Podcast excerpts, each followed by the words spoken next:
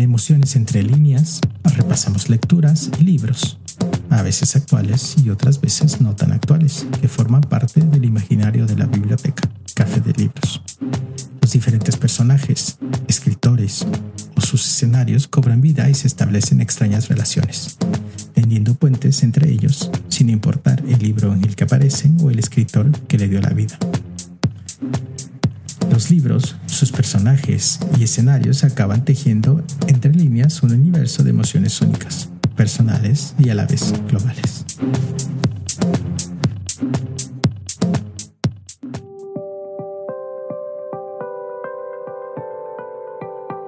Hoy, en Emociones entre líneas, leer te lleva lejos.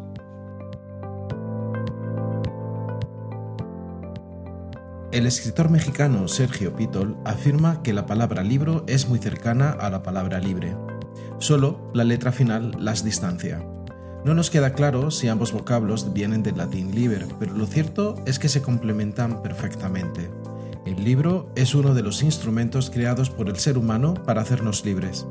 Libres de ignorancia, libres también de los demonios, del tedio, de la trivialidad, de la pequeñez.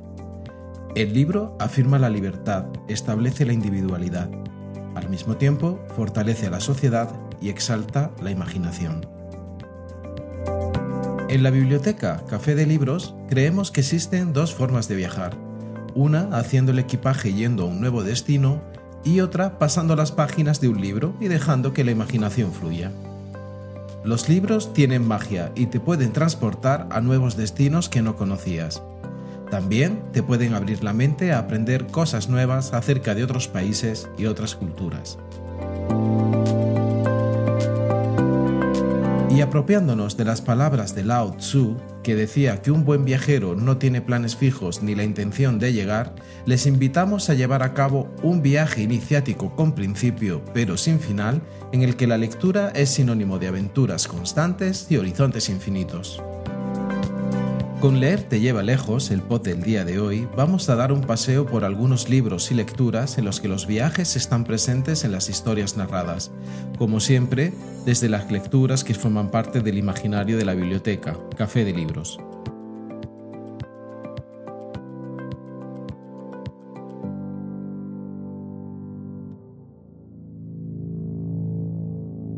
Hablar de libros en los que los viajes son los protagonistas es imposible no pensar en este escritor, poeta y dramaturgo francés, célebre por sus novelas de aventuras y por su profunda influencia en el género literario de la ciencia ficción.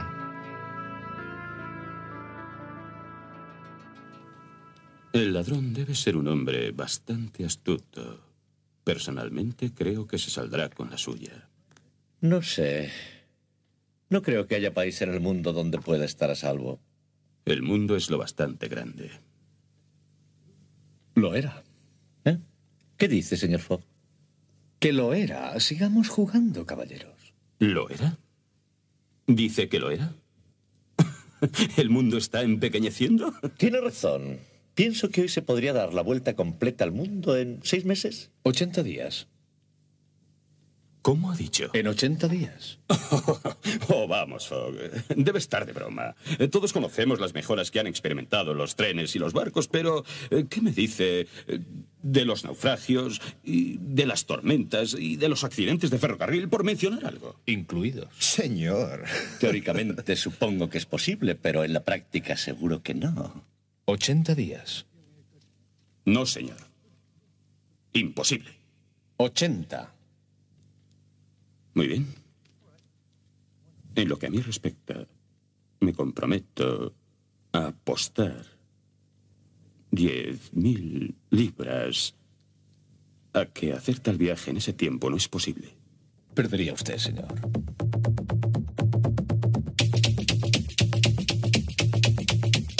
Y lo que acaban de escuchar es la adaptación de una de sus novelas en una miniserie de tres capítulos de 1989 dirigida por Boots Kulik y que contó con actores y actrices conocidos como Pierce Brosnan en el papel de Phileas Fogg, Eric Idle como Jean Passepartout, Julia Nixon Soul como la princesa Aouda y Peter Ustinov como el detective Wilbur Hicks. Nos referimos a la novela La Vuelta al Mundo en 80 días del escritor francés Jules Verne o por su nombre castellanizado Julio Verne.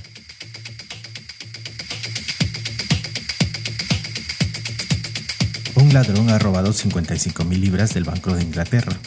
Por su indumentaria, se cree que se trata de un caballero, y las sospechas recaen sobre Phileas Fogg, el caballero inglés que ha hecho una arriesgada apuesta con sus compañeros de club les ha asegurado que es capaz de dar la vuelta al mundo exactamente en 80 días. Este empleará todos los medios de locomoción a su alcance, trenes, barcos, coches y hasta un elefante y un trineo. Mientras tanto, el director del banco envía detectives a diversas capitales del mundo para perseguirlo. Pero esta vuelta al mundo, en la que se combinan el humor, la aventura, el heroísmo y la típica abnegación de los personajes bernianos, reserva al lector otra sorpresa. La apuesta que a Fogg aparentemente le hace perder el policía Fix se la hará ganar impensadamente el sol. Julio Verne es considerado como uno de los pioneros de la literatura de ciencia ficción. Sus predicciones asombrosas, como fueron la invención de algunos aparatos que producirían los avances de la técnica en el siglo XX, tales como la televisión, los submarinos, los helicópteros o las naves espaciales, demuestran su capacidad para ver el futuro tecnológico de la humanidad, que empezaba a dar sus primeros balbuceos en ese sentido cuando escribía sus famosas obras. Julio Verne tiene un especial interés en el mar y los océanos, y la plasma en títulos como 20.000 leguas de viaje submarino, Los hijos del capitán Grant, La isla misteriosa. Esta pasión por el mar hizo de él un viajero de gran actividad, convirtiéndose en propietario de una trilogía de barcos. A bordo de sus tres barcos, Verne efectuó cruceros y un sinfín de viajes menores que le sirvieron de inspiración para muchas de sus novelas.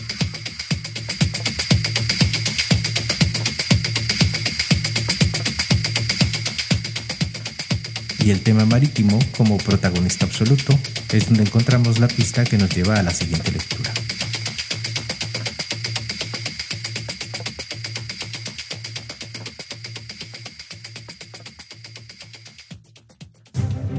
Dos desconocidos. ¿Y tú quién eres? Cuéntame. Unidos por un oscuro secreto. ¿Alguna vez has oído hablar del de Gloria? Pero cuando la verdad sale a la superficie. Nino Palermo. Un buscador de tesoros. Puede tirar por la borda. ¿Quiénes son esos dos tipos? Los más profundos sentimientos. Pregúntale a Tanger por las esmeraldas del de Gloria. ¿Y ella qué tiene que ver con todo esto? Aitana Sánchez Gijón. No se trata de un tesoro, sino de un secreto. Carmelo Gómez. Tú estás enferma. Basada en la novela de Arturo Pérez Reverte. No está ahí. Tiene que estar. La carta esférica. Aquí hay un error.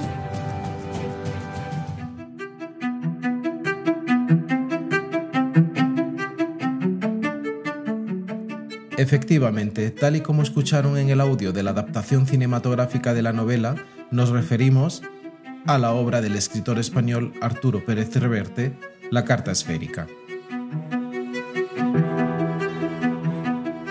Tánger Soto es una empleada del Museo Naval de Madrid que se lanza a la búsqueda de un barco del siglo XVIII que se hundió en el Mediterráneo y esconde un secreto.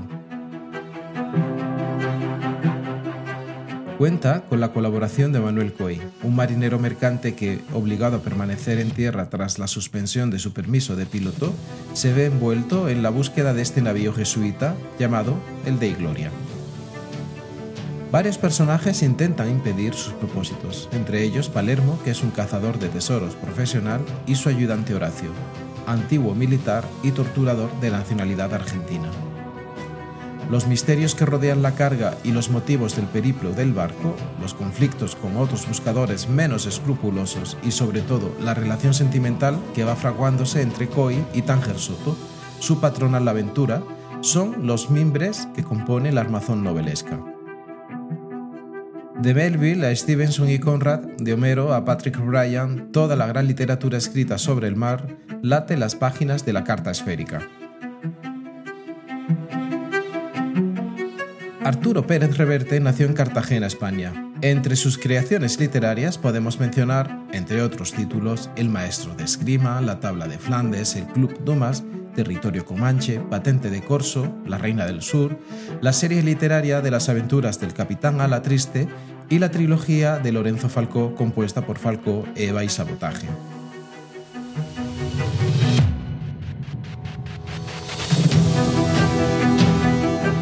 y es en una de sus obras, La piel del tambor, escrita en 1995, en la que encontramos la pista que nos lleva a la siguiente lectura. En este libro, un pirata informático logra introducirse en la compleja red del Vaticano y dejar un mensaje en la computadora personal del Santo Padre. Esta intromisión y su alarmante denuncia ponen alerta a los servicios de información del Vaticano. Pues bien, es aquí, en esta ciudad, en la ciudad del Vaticano, la pista para llegar a nuestra siguiente lectura y además el punto de partida de una ruta de viaje que nos llevará por siete ciudades diferentes del mundo.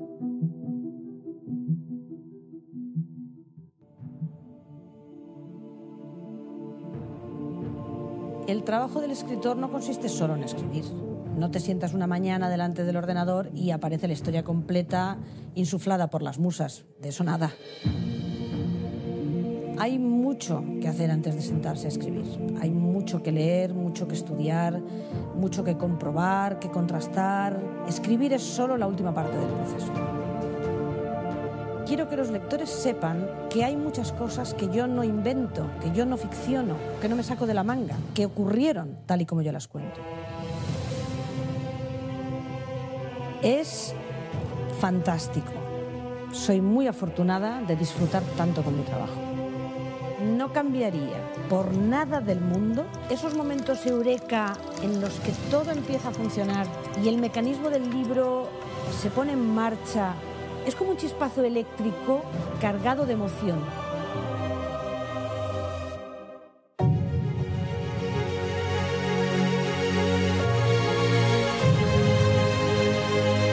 Esta es la voz de la escritora que ha dado vida a la novela que cuenta la historia en la que, a través de una investigación del Vaticano, intentan descifrar el misterio de los robos en todo el mundo de fragmentos de la Veracruz, y de la que se han vendido más de 1.25 millones de ejemplares.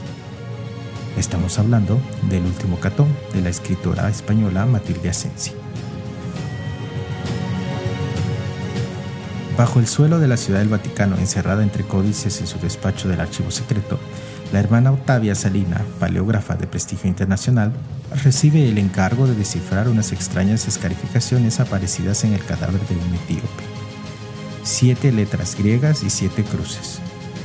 Junto al cuerpo se encontraron tres trozos de madera aparentemente sin valor. Todas las sospechas van encaminadas a que esos pedazos pertenecen, en realidad, a la Vera Cruz, la verdadera cruz de Cristo. Esta misión la pondrá en contacto con un capitán de la Guardia Suiza y un arqueólogo egipcio. Juntos deberán enfrentarse a siete pruebas temibles en las ciudades que representan los siete pecados capitales. Roma, la soberbia, Rávena, la envidia, Jerusalén, la ira, Atenas, la pereza, Constantinopla, la avaricia, Alejandría, la gula y Antioquía, la lujuria.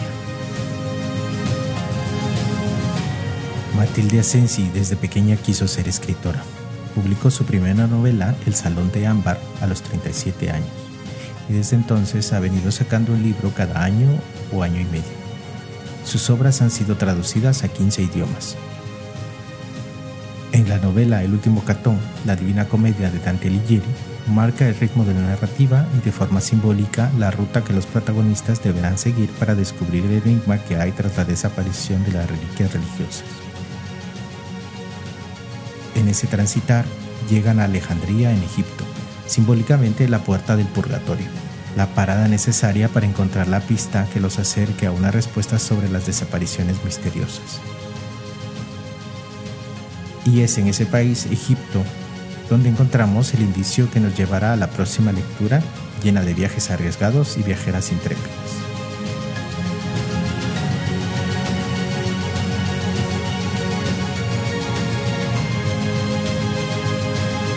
Egipto es un país usurpado por continuas expediciones, especialmente británicas, para descifrar el legado faraónico, así como otros mitos africanos. Uno de estos es el nacimiento del río Nilo. A mediados del siglo XIX, Harriet Van Capelin y su hija Alexintine emprenden una expedición que trató de descubrir el origen del nacimiento del padre de los ríos, tal y como el faraón Ptolomeo bautizó el río Nilo.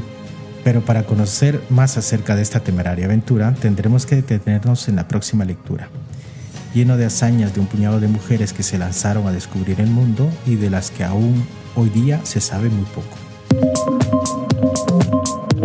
Esto es Emociones entre líneas, el canal pod de la biblioteca Café de Libros.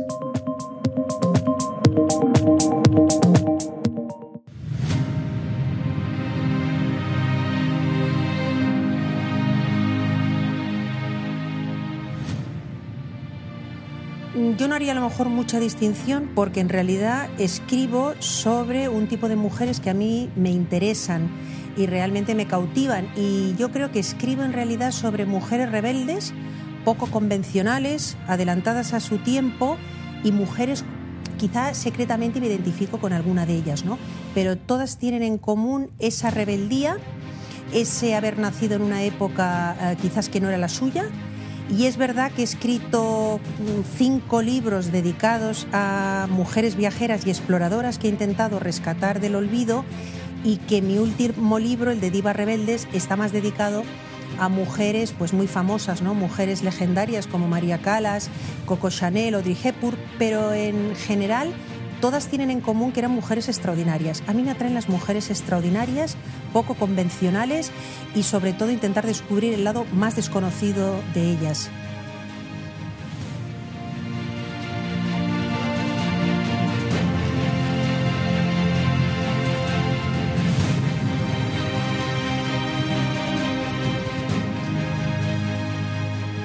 Así se expresa la escritora y periodista Cristina Morato sobre las mujeres que retrata en su obra Viajeras intrépidas y aventureras.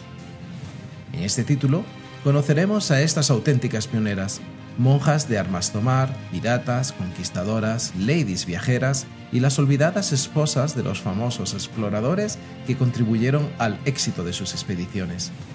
Damas victorianas que viajaban a la selva africana o a los desiertos de Arabia vestidas con apretados corsés, enaguas, botines y sombrillas. Que no renuncian a algunos caprichos. May Sheldon viaja con un enorme palanquín de mimbre y con su inseparable bañera de zinc.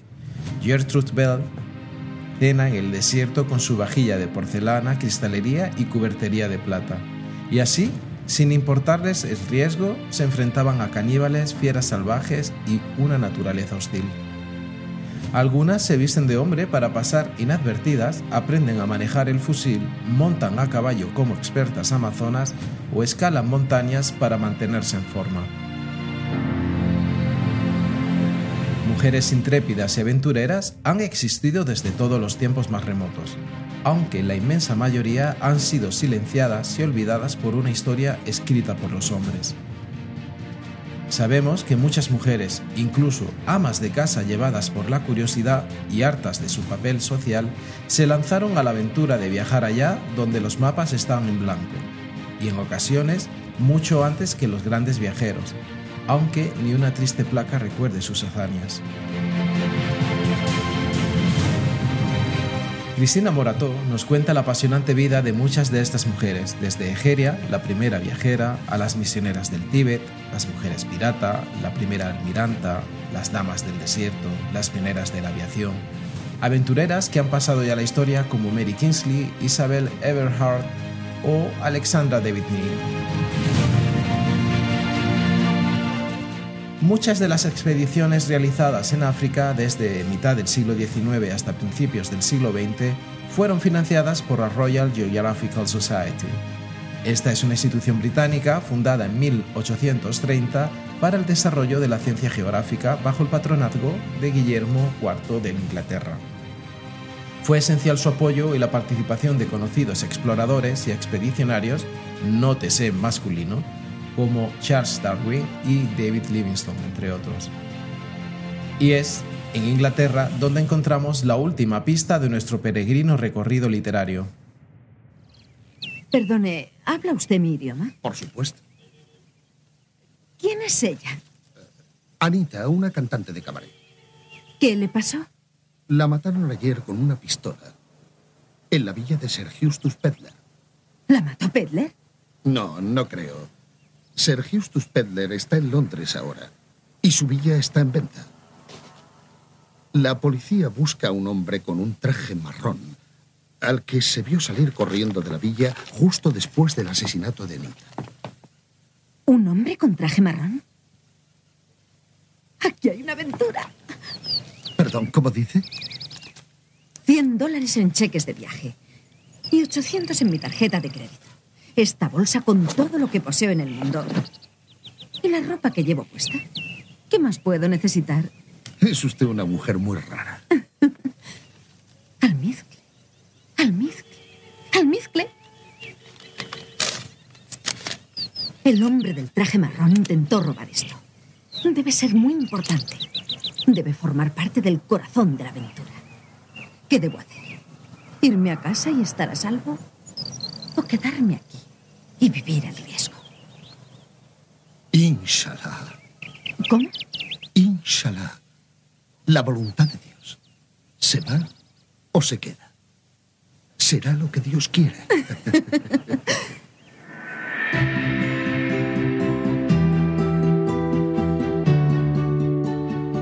Alan Grint dirigió en 1989 esta adaptación al cine, no demasiado fiel, todo hay que decirlo, de una novela escrita por una de las mentes más privilegiadas de libros de misterio. Fue interpretada por Stephanie Symbolist, Ken Howard y Edward Woodward. En la película, al igual que en la novela, una gran parte de la trama de la intrigante historia se desarrolla en una travesía marítima en Sudáfrica. Nuestra última parada literaria del pod Leer te lleva lejos es El hombre del traje marrón de Agatha Christie. Anne Bedingfeld, hija de un eminente antropólogo que acaba de fallecer, es testigo de la muerte de un hombre en una estación de metro londinense. Un misterioso individuo que asegura ser médico examina el cuerpo y tras afirmar que el hombre ha fallecido desaparece entre la multitud dejando caer un trozo de papel en que hay escritas unas frases y palabras. Kilmorgen Castle. Al día siguiente, en el mismo barrio, una mujer desconocida aparece asesinada y Anne empieza a sospechar que ambos sucesos están relacionados. En el curso de sus investigaciones descubre que Kilmorgen Castle es el nombre de un barco de recreo que se dirige a Sudáfrica y en el cual la intrépida joven no duda en embarcarse, persiguiendo unas pistas que la llevarán a vivir una increíble historia.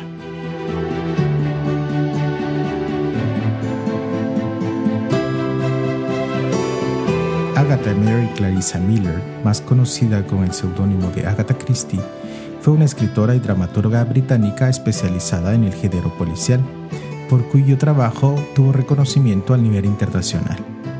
A lo largo de su carrera publicó 66 novelas policiales, 6 novelas rosas y 14 historias cortas bajo el seudónimo de Mary Westmacott, además de incursionar como autora teatral en obras como La ratonera o Testigo de cargo.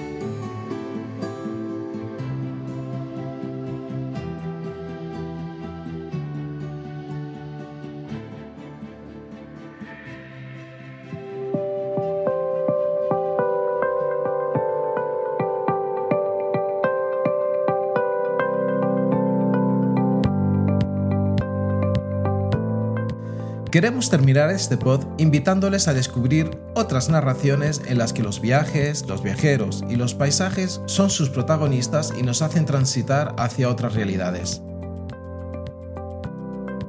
El Hobbit, un viaje inesperado, es una novela de John Ronald Reuel Tolkien, publicada en 1937.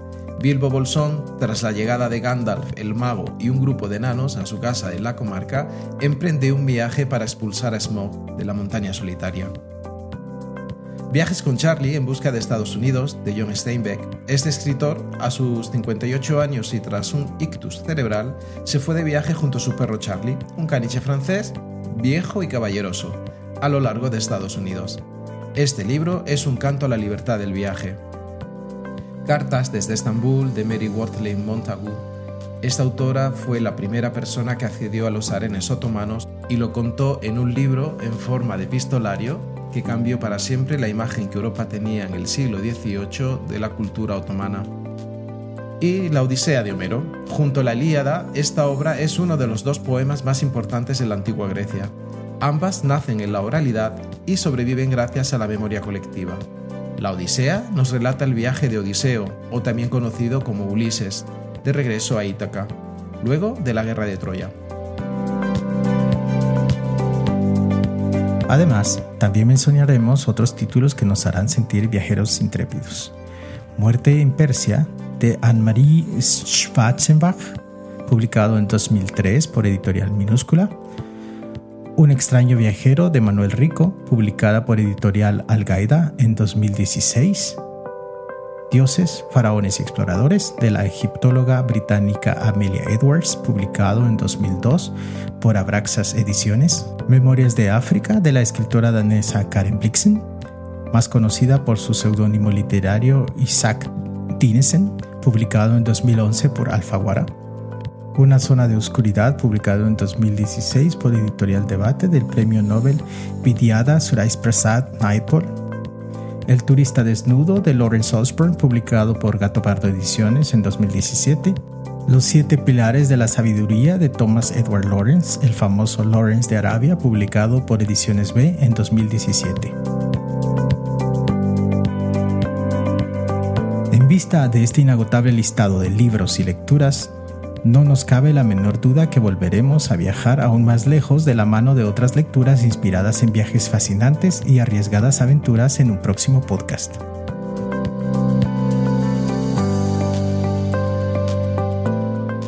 Ahora sí, finalizamos el repaso de lecturas con las que hemos dado una rápida y alocada vuelta al mundo en aproximadamente 20 minutos. Por cierto, Muchas gracias a aquellas personas que nos escuchan en Jutiapa, Quetzaltenango, Ciudad de Guatemala y Totonicapán, en Guatemala, desde Estados Unidos, en Dallas, Texas, Abscon, New Jersey, Columbus, Ohio, Ashburn, Virginia, Cambridge en Massachusetts y Central City, en Kentucky, desde Andalucía, en España y desde Hesse, en Alemania. Nos volvemos a encontrar en dos semanas, aquí, en Emociones Entre Líneas, el canal pod de la biblioteca Café de Libros.